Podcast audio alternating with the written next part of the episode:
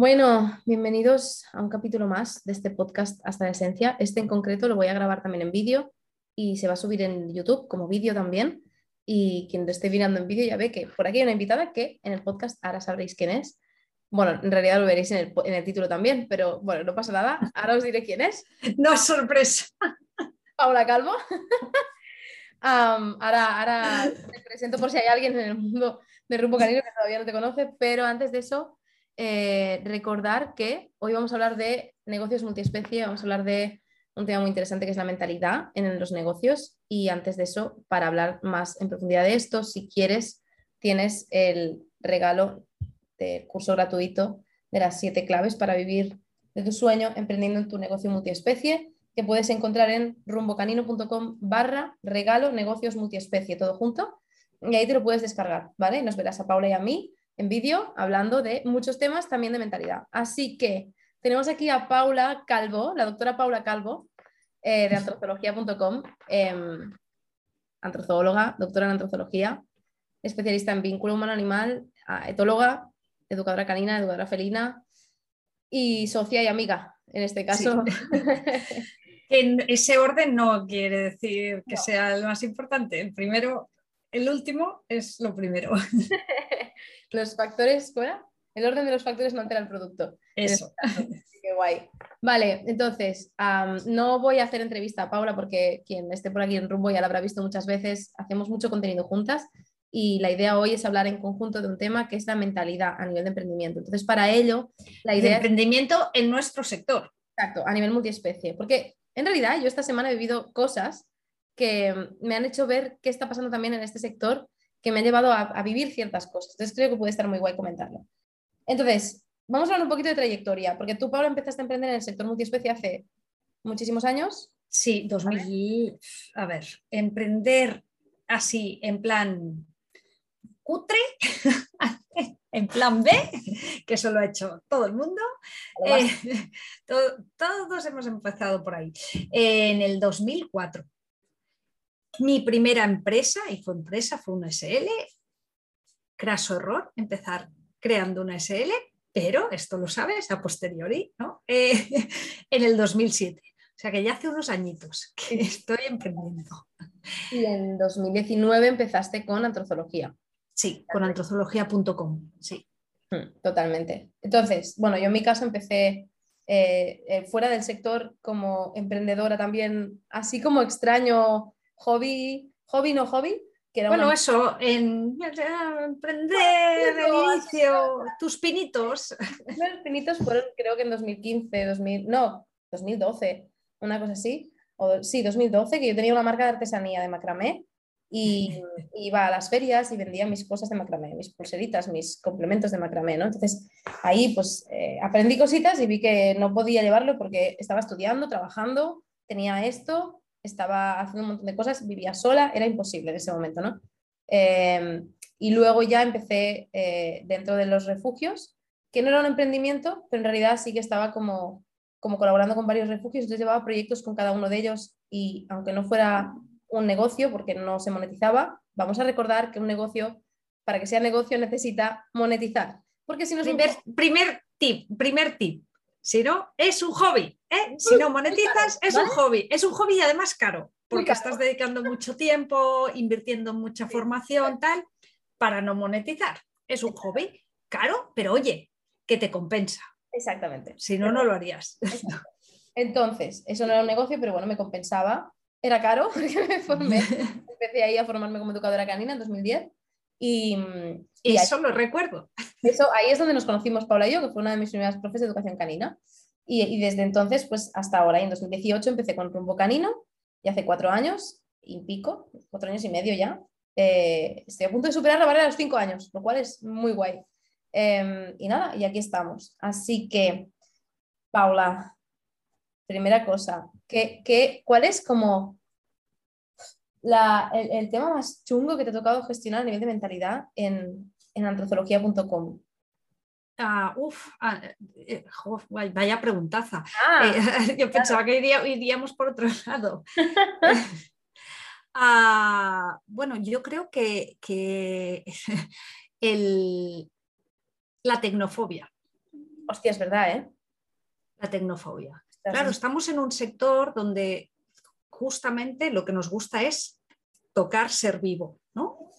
Y relacionarnos con seres vivos. Y te toca relacionarte con especies diferentes. La humana también, recordemos, la humana también que a veces creemos, no, me voy a hacer educadora canina o educadora felina para ayudar a los perros, a los gatos. Vas a tener que pasar por sus tutores, tutoras humanos.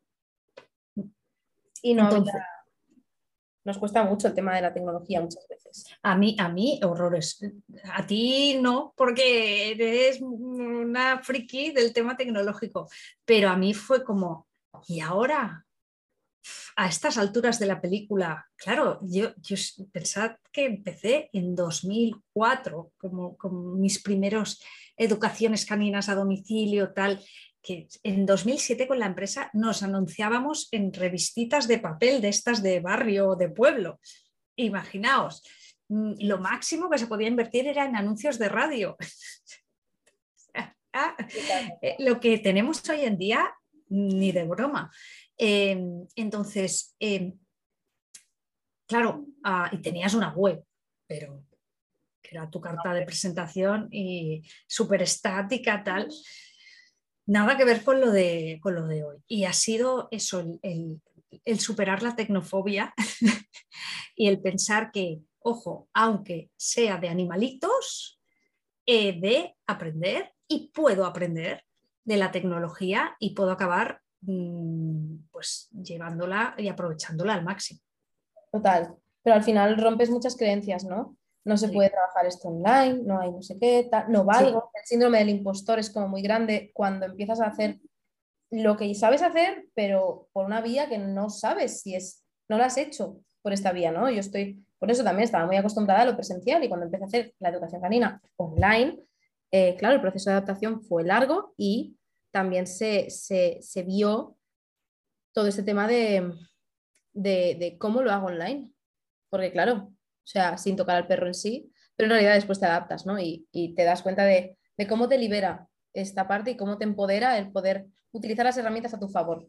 Yo en mi caso creo que lo más difícil que he gestionado en el negocio es el tema de la ansiedad y la incertidumbre. Mira lo que te digo, ¿eh? Ahora estaba pensando porque... Mm, ah, sí, la incertidumbre. Este es otro tema, pero yo creo que, eh, claro, lo que hemos de tener muy, muy grabado en nuestra mente es que em, la incertidumbre forma parte de cualquier emprendimiento. Claro, sí, pero fíjate, por ejemplo, yo estaba muy acostumbrada a tener un trabajo. Claro.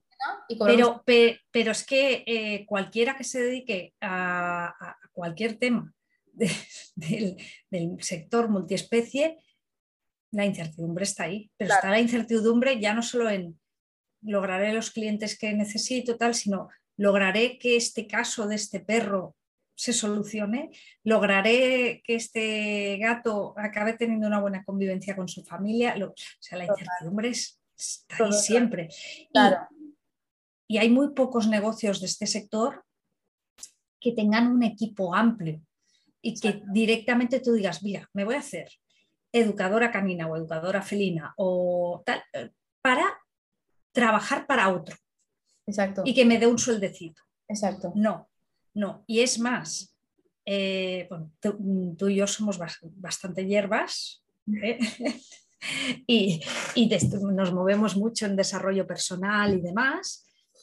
Y todo lo que se está diciendo en este en torno de que se habla del nuevo paradigma de los negocios. Primero, que podemos estar muy contentas porque estamos en un sector que forma parte de este nuevo paradigma, que es los negocios que van a funcionar son los que cuidan de terceros, mm. los que se preocupan por otros y no tanto el puro capitalismo en este nuevo paradigma que estamos ahí entrando, pero también en cuanto a, este, a este nuevo paradigma que nos hemos de olvidar de los sueldos. Mm. Sí, claro, que, que yo al final lo que iba a decir es que eh, desaparecen. yo estaba muy acostumbrada a tener un sueldo. Eh, cuando decidí emprender me di cuenta de que, claro, yo al final de mes no, tenía una previsibilidad de que me iba a llegar un dinero. Entonces, el dinero no se tenía que repartir entre 30, y 30 días y un poquito para ahorros. Había mucho más. El tema de los impuestos, el tema de de qué pasa si tengo que hacer una devolución a alguien, qué pasa si tengo que comprar no sé qué. Este, es, otro, este es otro punto, ya no solo el sueldo, no sueldo y la incertidumbre. Es que hay muchos temas, pero también... Es las finanzas.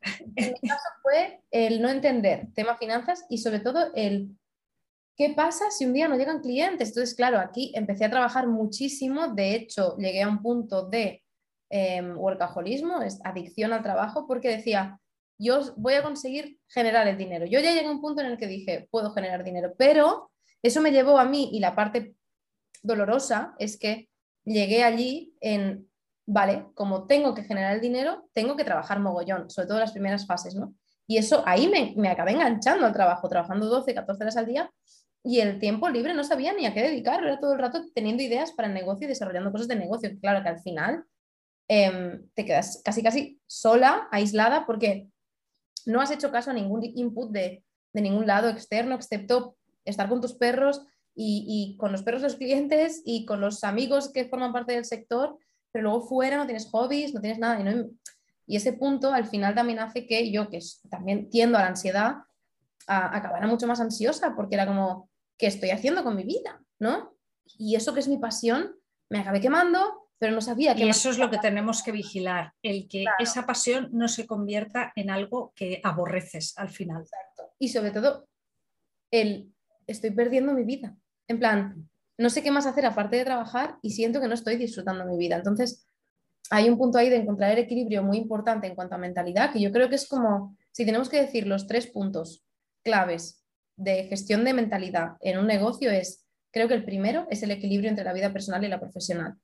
Totalmente. Cuidándote, seguir cuidándote a ti y a tu vida personal e intentarlo equilibrar, que es muy difícil al principio. Bueno, Y lo que ocurre es que en este sector es mucho más complicado. ¿Por qué?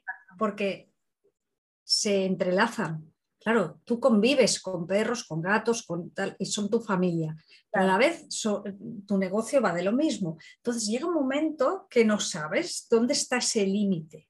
O quieres, eh, claro, mm, ¿cuántas veces antes de dedicarnos a esto o mientras nos hemos dedicado a esto, ha habido una parte de ocio que era ir a un refugio y ayudar o tal. Y claro, y ahora dices, ya no sé si cuando hago eso es trabajo o es, o es hobby. Ya no tengo, tengo claro. Me estoy acordando de un día que me dijiste, Marta, disfruta y asocio. Y te dije, estoy en la protectora. Y me dijiste, vale, pero es que eso es trabajo. Y te dije, no. En mi caso, pues ahí es donde hemos de identificar cuando les ponemos, le ponemos etiqueta de trabajo o de ya, bueno, pues esto realmente es disfrutar. Yo llegué al punto de, de, por fin entender el por qué y el para qué estaba yendo al refugio, ¿no? En mi caso, la, tuve que dejar de ir a refugios por eso, precisamente porque para mí se convirtió en trabajo y no podía ser. Pero cuando volví hice el ejercicio de, vale, no, cuando voy al refugio es para sentirme otra vez libre, conectar de otra manera con los animales y poderles ayudar de otra manera totalmente. Entonces, muchas veces no hago ni educación canina, simplemente estoy con ellos gestiono grupos. Si es para eso, fantástico. estoy con, e, o sea, es que es estar y salgo de allí renovada, con mucha más energía, respirando. Pero, pero ojo, que seamos conscientes que claro. eso sí realmente es, entra en tu parte de ocio porque lo necesitamos. Y dices, ah, pero es que lo que hago me gusta. Vale, sí, sí, te gusta. Pero toda obligación al final te pasa factura. Entonces, eso es lo que mm, hay que tener en cuenta, el saber reservar tu tiempo Mm, para tus cuestiones personales, porque se entrelazan tanto, es complicado. Es muy complicado. Después yo creo que, y de la segunda clave, a, que a ver qué te parece a ti la segunda, el segundo. A ver, a ver, a ver. Hablamos en el, curso gratuito, ¿vale? Que te voy a volver a dejar el enlace por aquí, que es rumbocarino.com barra regalo en negocios multiespecie, todo junto. siete vídeos, siete clases gratuitas y hablamos mucho de este segundo punto, que es tener clara tu visión, tu visión personal y no solo la profesional. ¿Dónde quieres ir con tu vida? ¿Qué quieres hacer con tu vida? Porque, punto de mentalidad mm, importante, tú no quieres vivir para el negocio, sino que lo que quieres es que el negocio se adapte a tu vida. Exacto. Y sobre todo ese, ese al final se traduce en el para qué estás emprendiendo. Yo no estoy emprendiendo para pasarme la vida en un despacho lo siento mucho, pero no es así. O sea, O, mm. o, aunque sea, pero ojo, porque hay gente que dice, ya, pero es que yo me paso la vida entrenando perros, tal, tal, tal. Sí, sí, pero 12 horas al día. Claro, o sea, yo estoy muy cómoda trabajando aquí, me encanta, lo flipo, lo disfruto muchísimo, ¿vale? Pero mi vida es mucho más que este despacho. Claro, es que cualquier cosa que sea el 100% de tu vida te va a agotar. Claro, es como, mira, un, un, cliente me decía que se había mudado, ¿no? Y cuando le pregunté por qué, me dijo, mira, yo vivía en un país, bueno, vivía en Andorra, se volvió a Cataluña, me dijo, yo vivía en Andorra, ¿no? Yo, a mí me gusta mucho la montaña, pero esto es como cuando te preguntan, ¿Te gusta la tortilla de patatas? Sí. Entonces, ¿por qué no la comes tanto? Bueno, pues porque si cada día me das tortilla de patatas, me va a dejar de gustar. Entonces, claro. él, en su caso, no solo le gustaba la montaña, le gustaba el mar también, y en Andorra estamos lejos del mar. Entonces, yo me volví porque sobre todo me gusta el mar, la montaña también, pero yo sobre todo soy de mar y de calor. Entonces, claro, cuando... por otras miles razones, no viene al caso. Un tema existencial en ese sentido, ¿no? De decir, hey, que yo soy más de calor y más de mar. Entonces, si a mí solo me das mar me voy a aburrir, aburrir, del mar. Si solo me das montaña, mucho más todavía. Entonces, es este punto. Si solo trabajo, me voy a aburrir. Si solo, o sea, me voy a, voy a aborrecer el trabajo. Si solo tengo ocio, yo, por ejemplo, cuando vengo de tres días, cuatro días libres, vuelvo con todas las ganas, ¿no? Y a tope para trabajar. Pero cuando llevo tres semanas que tengo un día libre a la semana, llega un punto en que dices, vale, ojo, me voy a tomar dos, porque lo necesito mucho. O me voy a tomar una mañana libre. Yo llevo esta semana ha sido dura, Paula, tú lo sabes, y esta mañana me podía haber puesto a trabajar a las 8 de la mañana como cada día, pero me he ido a ver a una amiga mía que trabaja en un campo, que hace agility terapéutico y he llevado a un miembro nuevo de la familia, que ya te presentaré por ahí, pero he llevado al miembro nuevo de la familia a conocerla y a conocer el campo, a desahogarse, etc. ¿No? Nos lo hemos pasado muy bien. ¿Hemos hablado de, de clientes y de trabajo? Sí, porque ella también se dedica a educación canina pero no hemos estado trabajando, hemos estado gozando y hemos estado jugando con el perro y hemos estado... Bueno, ya sabes sí, es, quedas con compis que se dedican a lo mismo, vale, fantástico, imposible no hablar, no hablar de eso, ¿no? Pero hemos hecho otras muchas cosas y eso, la verdad, me ha dado mucha energía para ponerme a trabajar hoy a full, ¿no? Entonces empezado a trabajar a las once y media de la mañana. Bueno, hoy, hoy sé que me toca acabar tarde porque tenemos sesiones con alumnos, eh, reuniones, etcétera, etcétera, pero, oye, es que es otra energía, ¿no? Entonces, ese equilibrio y sobre todo el para qué estás emprendiendo. Yo emprendo para poder disfrutar del aire libre, poder tener paz, poder tener mi casa en el campo, poder estar con mi familia multiespecie. Sí, sí, sí, eh, pero eso no podemos perderlo. Exacto. Porque a veces nos, nos, nos perdemos justamente en la vorágine del día a día de un negocio y de, es que como es mi negocio, lo voy a poner todo ahí. Y ojo, el negocio, aunque sea multiespecie, y tenga muchas cosas que nos gustan de la parte multiespecie, va a tener otras muchas que no nos gustan nada, como las finanzas. ¿eh? Mm. Eh, Hablaremos otro día de finanzas, ahora no. No, no, no, pero, no, pero es parte de la mentalidad, el meterte en la cabeza que aunque el negocio, la base, sea algo que te gusta y que es tu vocación, tu pasión y demás, un negocio implica otras muchas áreas que no te van a gustar. Totalmente. Finanzas, ventas, tal. Aunque sea del sector multiespecie, no me vale la mentalidad que siempre decimos flower power de cómo me dedico a algo que es mi vocación, ya el resto funcionará solo. Mentira. vale, entonces, ¿cuál crees que es la tercera clave? Así como el tercer punto más importante tener en cuenta el de mentalidad para ir cerrando el capítulo. Eh, mira, que hay tantos. Ya, pero así como uno que digas, me ha fluido ahora este. Es bueno, es que em, importante, importante el optimismo aprendido, que ayer justo dábamos una clase con las alumnas y alumnos de, nuestra formación, de nuestra mentoría en, negocios multiespecie y me di cuenta de lo clave que es. Primero, porque en general eh, vivimos en una sociedad pesimista que tiende a hacernos ver las cosas negativas, porque nuestro cerebro está hecho para detectar y, para ser pesimista y hay que entrenarse para ser optimista. Em, estamos en un sector donde cada día vemos un montón de cosas que son para ser pesimista, ¿vale? Porque abandonos, mm, maltrato y, cada día te llegan y todos y todas las que estamos en este sector, cada día tienes el WhatsApp lleno de cuestiones que es como para ser pesimista. Entonces, ¿Qué pasa? El, pesimismo nos bloquea, te lleva a la pasividad, porque como esto no puede, no podemos, no puedo hacer nada, pues tiro la toalla. Entonces, hay que entrenarse el optimismo, igual que hay que mm, hacer ejercicio para otras cosas, esto también hay que entrenarlo y hay que trabajarlo. Porque el optimismo es lo que te lleva a la acción, el pensar, vale, este caso no ha salido bien, pero vienen otros y hay otros que sí saldrán bien. Te lleva a la responsabilidad, porque el pesimismo tiende a que los demás tienen la responsabilidad, ah, al ya me vendrán las cosas hechas o dependo de factores externos para que me salgan las cosas bien y no. Sí, es como el destino está echado. no. Todo pasa por algo. Bueno, sí, pero no. Quiero decir. Y, el, y, cuando tienes. En, en, tu vida y en tu negocio, y tú, tú eres el responsable de tu vida, el máximo responsable y el máximo actor activo, no pasivo. Entonces, ese optimismo te lleva al tomar acción. Vale, ok, eh, ha salido mal. ¿Qué puedo hacer yo para que la próxima no salga tan mal? ¿no? ¿Qué puedo cambiar? Aprendo. O sea, un fracaso, ¿vale? ¿Qué es esto? El optimismo tiene que ver con los fracasos. Los fracasos van a venir sí o sí. Incluso en estos negocios donde la pasión y la vocación mm, son la base, en todo lo que es multiespecie. Los fracasos van a venir. Entonces, tómatelo como un aprendizaje. Como hoy esto no ha salido bien, pues voy a aprender para lo siguiente que salga mejor. Totalmente. El siguiente caso, eh, la siguiente atención al cliente, la siguiente formación que doy, etcétera, etcétera, etcétera. Todo, todo, todo, todo, todo, todo, a ese nivel.